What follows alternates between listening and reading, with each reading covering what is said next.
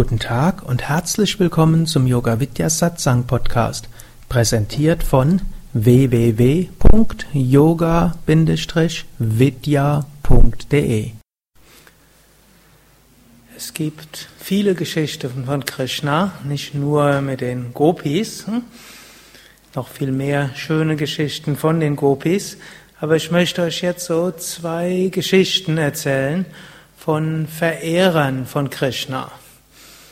Die eine Geschichte ist die Geschichte von einem, man kann sagen, Schulfreund von Krishna. Die beiden sind zusammen zum gleichen Guru gegangen, zum gleichen Lehrer.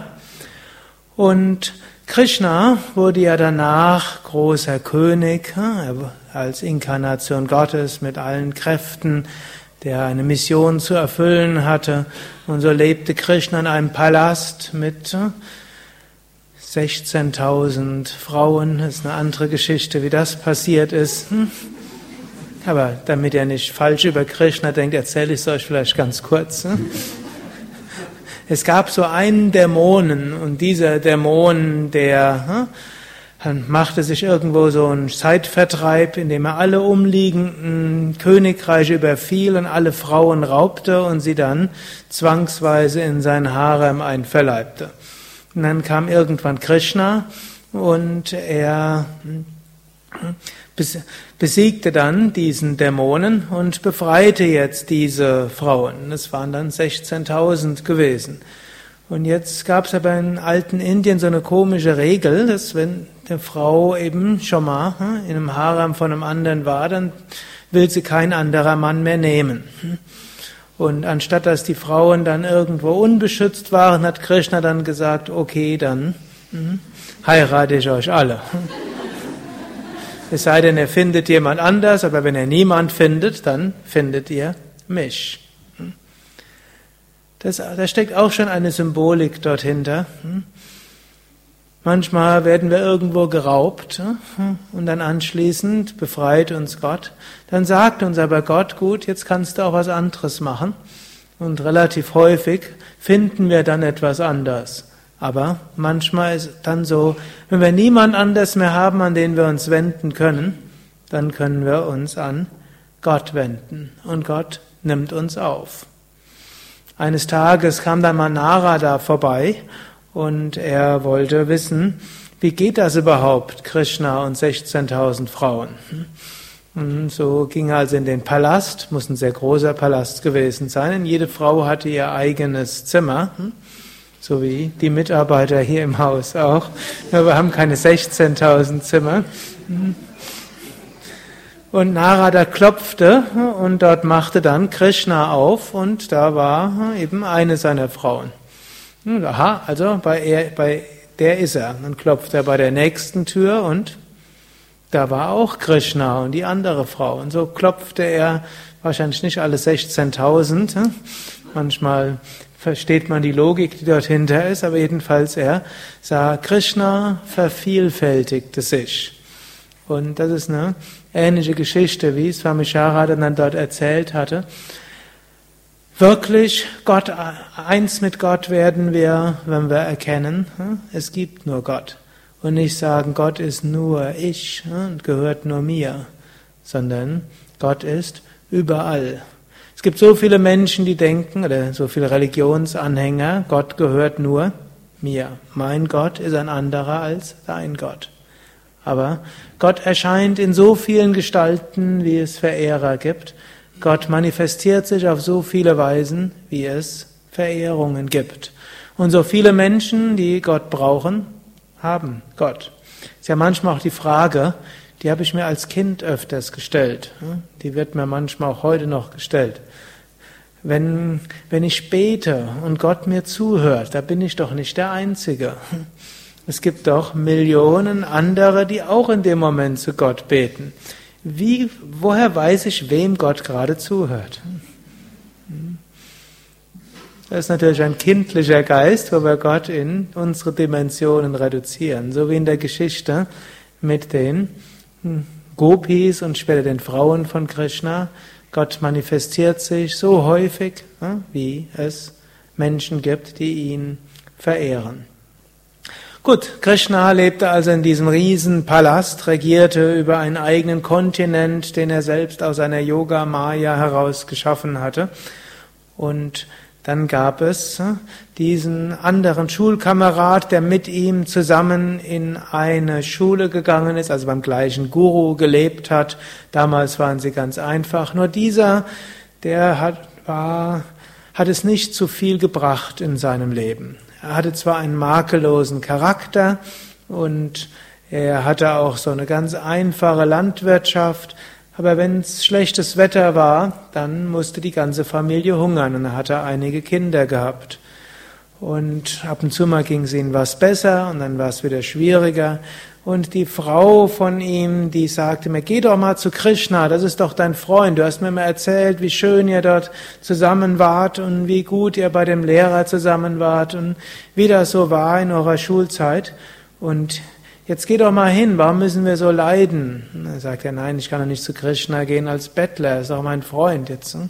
Ja, aber du kannst uns doch hier nicht hungern lassen. Und eines Jahres war es wieder soweit, es gab eine, eine Trockenheit und sein ganzes Feld war verdörrt und die ganze Familie war am hm, Hungern und so da schließlich, ehe es wieder Ehestreit gab, hm, hat er gesagt, okay, dann gehe ich halt. Und dann sagt er aber noch, aber irgendein Geschenk muss ich ihm dann mitbringen. Sagt aber Geschenk, was braucht denn der Krishna von uns? Irgendein Geschenk hier. Und dann hm, sagt er, ja, wenn man zu, ihm, zu seinem Freund hingeht, irgendwas muss ich ihm mitbringen. Gut, und dann hm, ich, ich habe nichts, was ich dir geben könnte, aber ich habe dir ein Frühstück gemacht. Das ist äh, gebratener Reis. Und du kannst auf den ja verzichten, dann kannst du das deinem Krishna bringen. Aber weißt du, der isst jeden Tag ein Festessen oder könnte es essen. Hm? Aber das kannst du mitnehmen, wenn du willst. Okay, dann wickelte er dieses Essen in ein Tuch ein. Und er kam dann zu Krishna und sah diesen riesengroßen Palast und diesen Prunk und alles. Hm? Und äh, er wusste gar nicht, was er machen sollte und wie er jetzt sich trauen sollte, zu Krishna hinzugehen. Vielleicht mag der ein oder andere das auch kennen. Vielleicht habt ihr irgendeinen Schulfreund, der Millionär geworden ist und ihr seid vielleicht einfache Yogalehrerin, die gerade mühselig ihr Dasein fristet. Ne? Wobei vermutlich heute diese Unterschiede nicht so groß sind, wie das vielleicht im alten Indien waren, aber vielleicht doch. Hm? Gut, und er wusste nicht, wie er jetzt weitergehen sollte. Und dann plötzlich öffnete sich eine Tür und Krishna kam rennend dorthin raus, umarmte ihn, als ob sie, eben, sie haben sich ja lange noch nicht mehr gesehen und er begrüßte ihn und äh, brachte ihn hoch in ein Zimmer und wusch seinem Gast selbst die Füße. Irgendwo mit Krishna gibt's öfters diese Fußwaschgeschichten die sind ja letztlich irgendwo ähnlich, auch im Christentum, hm? wo Jesus die ähm, Füße seiner Jünger gewaschen hatte, so wusch er ihm die Füße und ihm war das ganz peinlich. Hm? Und hm, sie erzählten von der guten alten Zeit und dann fragte noch Krishna, ja, hast mir nichts mitgebracht? Und da versank er noch mehr in Scham, er hatte sich gar nichts getraut, etwas dort zu geben.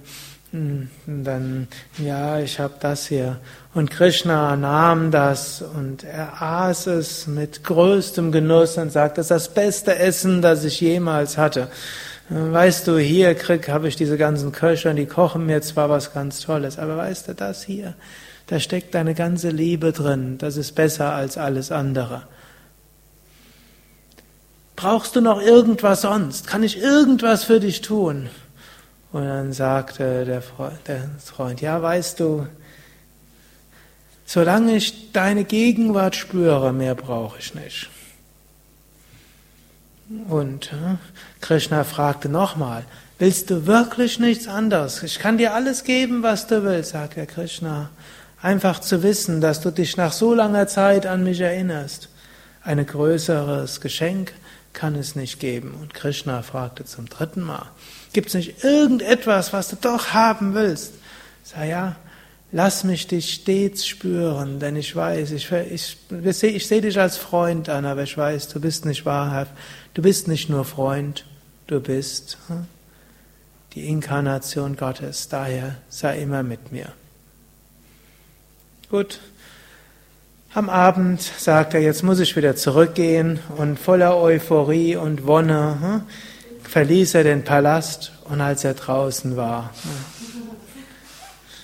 dort hm, schnürte es ihn fast die Kehle zu. Wie konnte er jetzt seiner Frau zu Hause in die Augen sehen? Wie konnte er seinen Kindern in die Augen sehen? Und er entschied sich, ja, wenn ich zu Hause ankomme, dann werde ich mich verdingen als Tagelöhner. Ich werde alles tun, ich werde rund um die Uhr arbeiten, ne? dass meine Kinder, meine Frau nicht drunter leiden müssen, dass ich ne, den Krishna um nichts anderes bitten konnte als seine Gegenwart und seine Liebe und ihn eigentlich Dank aussprechen wollte. Und als er sich dem Dorf näherte, dort merkte er, das war irgendwo was nicht mehr ganz das Gleiche. Dachte er, was denn jetzt passiert? Ist da vielleicht eine Armee einmarschiert oder so etwas? War viel Musik, hörte er dort und Feiern. Sagte, das ist aber komisch. Und dann ging er in die Richtung seines Hauses. Erst dachte, wie kommt das, dass nach einem Tag ich mich verirre? Da war keine Hütte, da war ein riesengroßes Haus und um das Haus waren Mangobäume, die fertige, die reife Mangos hatten und Kokosnussbäume. Und er verstand nicht, was das war. Und als er in die Nähe kam, dort lief ihm seine Frau freudestrahlend entgegen und sagte, oh danke, dies alles ist von Krishna gebracht worden. Danke, dass du so Krishna das Herz erweicht hast, dass er uns zur Hilfe gekommen ist. Moral von der Geschichte. In sehr ähnlicher Form hat es Jesus auch gesagt, strebe zuerst nach dem Reich Gottes, dann wird euch alles andere selbst zufallen. Und das ist vielleicht eher eine Geschichte für fortgeschrittene Aspiranten. Am Anfang ist es ja durchaus hilfreich, Yoga hilft ja, gesund zu werden. Menschen machen Asanas und Pranayama für mehr Energie, für Entspannung. Wir machen besondere Asanas für Rück gegen Rückenbeschwerden. Man macht dieses gegen Asthma und so weiter. Dann hilft Yoga auch, mehr Energie zu haben, um sich durchzusetzen. Wir haben gehört über die Muladhara Chakra Konzentration. Wir bekommen Festigkeit und Stärke und lassen uns nicht einfach hm, von unseren Vorhaben abbringen. Hm. Also Yoga hilft auch in dieser Hinsicht. Irgendwann kommt aber dann auch ein Punkt, wo wir uns entscheiden müssen, was ist für uns wichtiger? Gottes Erfahrung oder das Materielle? Gottes Erfahrung oder das Emotionale? Hm, oder anderes? Und wenn wir dann die Entscheidung treffen, dass die Gotteserfahrung uns wichtiger als alles andere, dann wird uns alles andere von selbst zufallen. Dadurch, dass er in dem Moment Entsagung geübt hat, gab es nachher keine Ehekrise. Es gab auch keinen Hunger von seinen Kindern, sondern er hatte alles, was er gebraucht hat. Dadurch, dass er nach dem Höchsten gestrebt hat und nach dem Höchsten gebeten hat.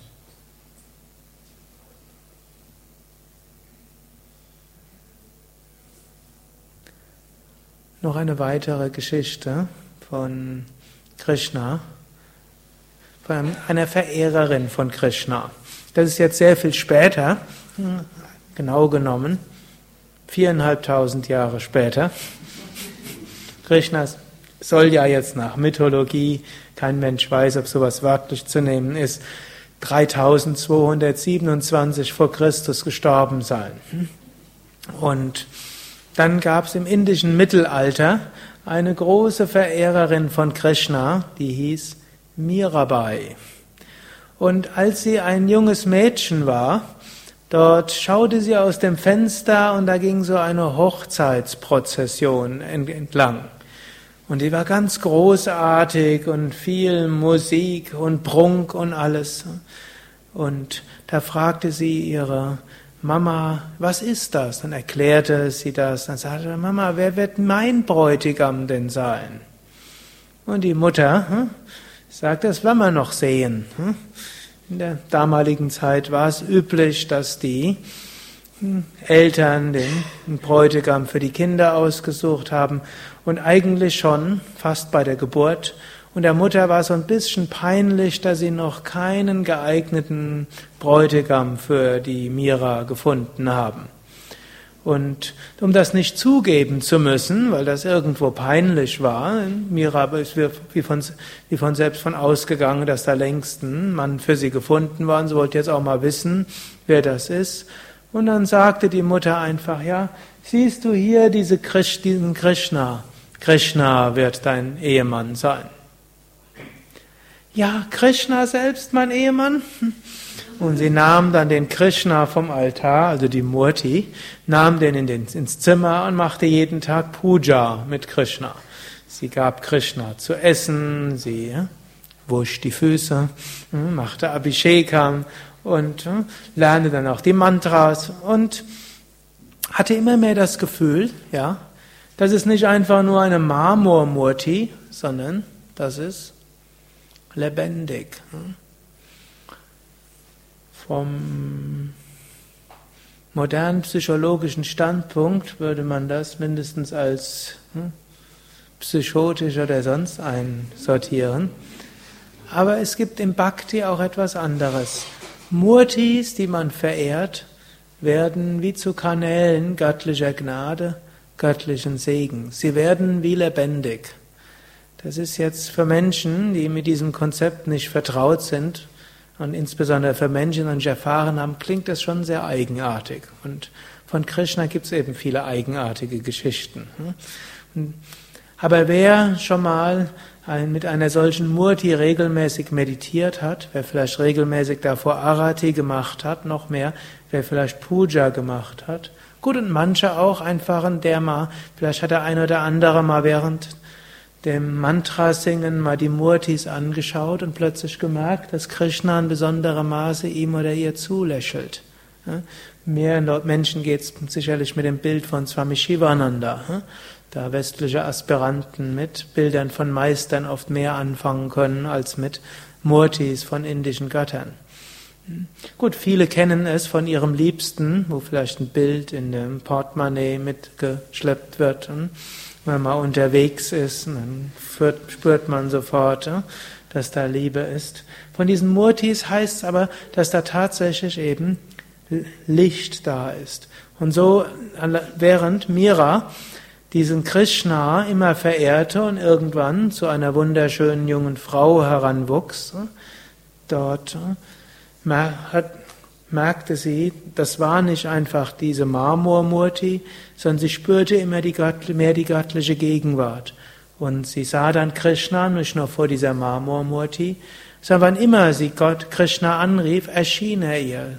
Und sie sah Krishna und sie spürte Krishna und sie fühlte Krishna. Die Eltern hatten aber inzwischen einen Ehemann für sie ausgesucht. Und sie wollte erst niemand an. Sie sagt, du hast mir gesagt, ich bin die Frau von Krishna und jetzt willst du mich jemand anders geben. Das kannst du doch nicht machen. Ne? Wir sind doch ein Liebespaar. Aber hm, die Eltern ließen sich nicht davon abhalten und sie gaben so Mirabai, einem Durga-Verehrer aus einem Durga-Haus. Und es gab es anscheinend im alten Indien, hm, sie hatte dann eine Schwiegermutter und die war nicht sehr freundlich gesinnt. Sie wollte nur Durga-Verehrung. Und dass dann Mira mit der Krishna-Murti kam und Krishna-Verehrung machen wollte, das war ihr überhaupt nicht recht. Mirabai hatte keine Probleme, Durga auch zu verehren. Für sie gab es dort keinen Unterschied, aber ihr besonderer Bezug war eben Krishna. Und so verehrte sie Krishna. Und die Schwiegermutter fand das äh, überhaupt nicht gut und sie verbot ihr, Krishna zu verehren. im Palast zu verehren. Also ging sie mit ihrer Krishnamurti aus dem Palast raus hm, und fing dann an zu singen. Inzwischen war sie zu einer wunderbaren Sängerin geworden und Komponistin. Bis heute werden Lieder von Krishna in ganz Indien gesungen und sind mit die schönsten spirituellen Lieder, die es gibt. Und so war sie also außerhalb der Palastmauern und sie sang die Verehrung von Krishna und alle möglichen Bettler kamen und alle möglichen anderen. Und es war jetzt natürlich äh, absoluter Skandal. Die Frau eines Prinzen mischt sich mit all diesen Bettlern, alle Kastengrenzen überwunden und die ist dort im Dreck der Straße. Und schließt dann sagte die äh, Schwiegermutter, äh, die müssen wir umbringen. So kein sehr kreativer Lösungsvorschlag. Und sie überließ ließ der hm, Mira einen Trank geben, der voller Gift war. Mira brachte diesen Trank, wie sie alles machte, vorerst Krishna bei, da. Also, so normalerweise alles, was man zu sich nimmt, bringt man erst Gott da. So wie wir ein kleines Gebet sprechen, so machte sie es. Und weil sie so eine unendliche Hingabe zu Krishna hatte, verwandelte Krishna diese Gift in Nektar und als sie es trank, wurde nur ihr Strahlen umso größer. Als nächstes wurde ihr eine Schlangenkobra gebracht in einem Korb und es hieß, dass das wäre eine Blumengirlande. Und sie öffnete und sie brachte diesen Korb Krishna da und sagte, ja, Blumengirlande ist nur für dich. Und dann nahm sie die, öffnete sie den Korb und dort war tatsächlich eine Blumengirlande drin. Die Schlange war transformiert worden in Blumengirlande. Und so probierten sie Verschiedenes aus, nichts gelang. Schließlich gab es den schlimmsten Sachen. Im damaligen Indien war es so üblich, eine Frau muss tun, was ihr Ehemann sagt. Und so überredete die Schwiegermutter ihren Sohn, der eigentlich damit nicht einverstanden war, überredete sie ihn, befiel der Mirabai, sich umzubringen. Da kann Krishna sie nicht mehr retten. Und äh, sie nervte ihren Sohn so lange, bis er das schließlich machte. Gut, und sie äh, ging also los mit ihrem Krishna äh, und war bereit, sich jetzt von einer Klippe runterzustürzen. Und gerade kurz bevor sie dabei war, sich runterzustürzen, verwandelte sich diese Marmormurti in einen lebendigen Krishna und er hielt sie zurück und sagte, jetzt ist deine Zeit als Ehefrau von ihm vorbei. Jetzt wird es Zeit, dass du nur mir dienst. Also ich sagte, aber ich muss doch das Gebot von meinem Mann erfüllen. Da sagte Krishna, Gott ist wichtiger als menschgemachte Regeln. Und so ging Mirabai hm, weg. Hm. Sie folgte Krishna, solange sie ihn sehen konnte. Und so durchreiste sie ganz Indien, sang ihre wunderbare Lieder und führte Tausende, wenn nicht Millionen von Menschen in Ekstase und Gottesbewusstsein. Die Geschichte geht auch noch weiter. Irgendwann erfuhr ihr Mann von dieser, von seiner Frau und er zog zu ihr, verneig, äh, ging zu ihr, verneigte sich vor ihr und wurde ihr Schüler.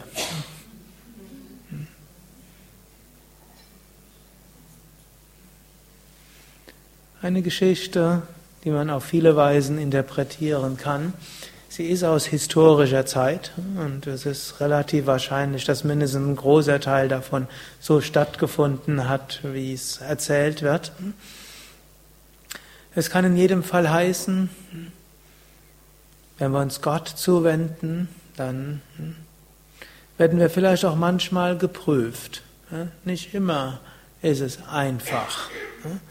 Es heißt zwar so schön, strebe zuerst nach dem Königreich Gottes, dann wird dir alles andere von selbst zufallen. Aber auch wenn wir vielleicht in einer modernen Zeit sind, wo solche verrückten Regeln nicht mehr gibt, auch wenn wir in einer Zeit sind, wo Religionsfreiheit in großem Maße da ist, auch wenn wir in einer Zeit ist, wo hm, Männer Frauen nicht befehlen können, sich umzubringen oder hoffen können, dass hm, ein Mord ungesühnt bleiben würde.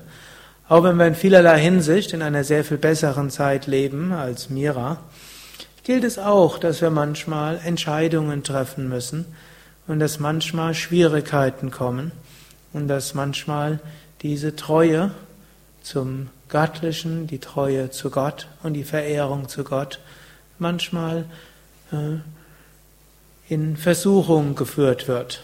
Anderes erscheint einfacher, anderes erscheint verlockender. In der heutigen Zeit kleidet sich das oft äh, nicht nur in materielle Dinge, sondern irgendwelche äh, Herzenssachen, die sich kleiden, als ob das Spirituelle zu einem spricht. Und da müssen wir tief beten und zu Gott beten. Und dann gibt es vielleicht Phasen von Trockenheit und Schwierigkeit. Aber nachher gilt das, was Jesus gesagt hat, das, was äh, der Freund von Krishna erfahren hat, was Mira erfahren hat. Wenn wir zuerst nach Gott streben, erhalten wir alles, was wir sonst noch brauchen. Ariam Tatsat.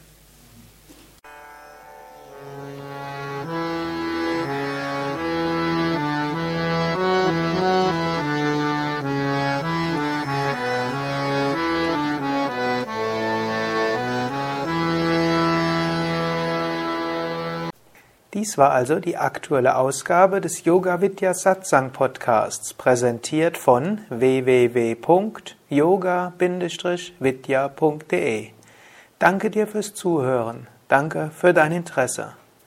Ich habe auch eine kleine, vielleicht sogar große Bitte. Schreib doch mal einen Kommentar. Am liebsten einen Kommentar auf iTunes, auf Podster, auf dem Yoga Vidya Blog oder eben dorthin, von wo du diesen Podcast beziehst und gib bei Podcast-Portalen eine Bewertung ab. Ich freue mich zwar auch über E-Mails, aber was du in Podcast-Seiten, in Blogs und Foren schreibst, sehen auch andere. So wird der Podcast besser gelistet und mehr Menschen finden ihn. Und natürlich vielen Dank all denen, die diesen Podcast weiterempfehlen.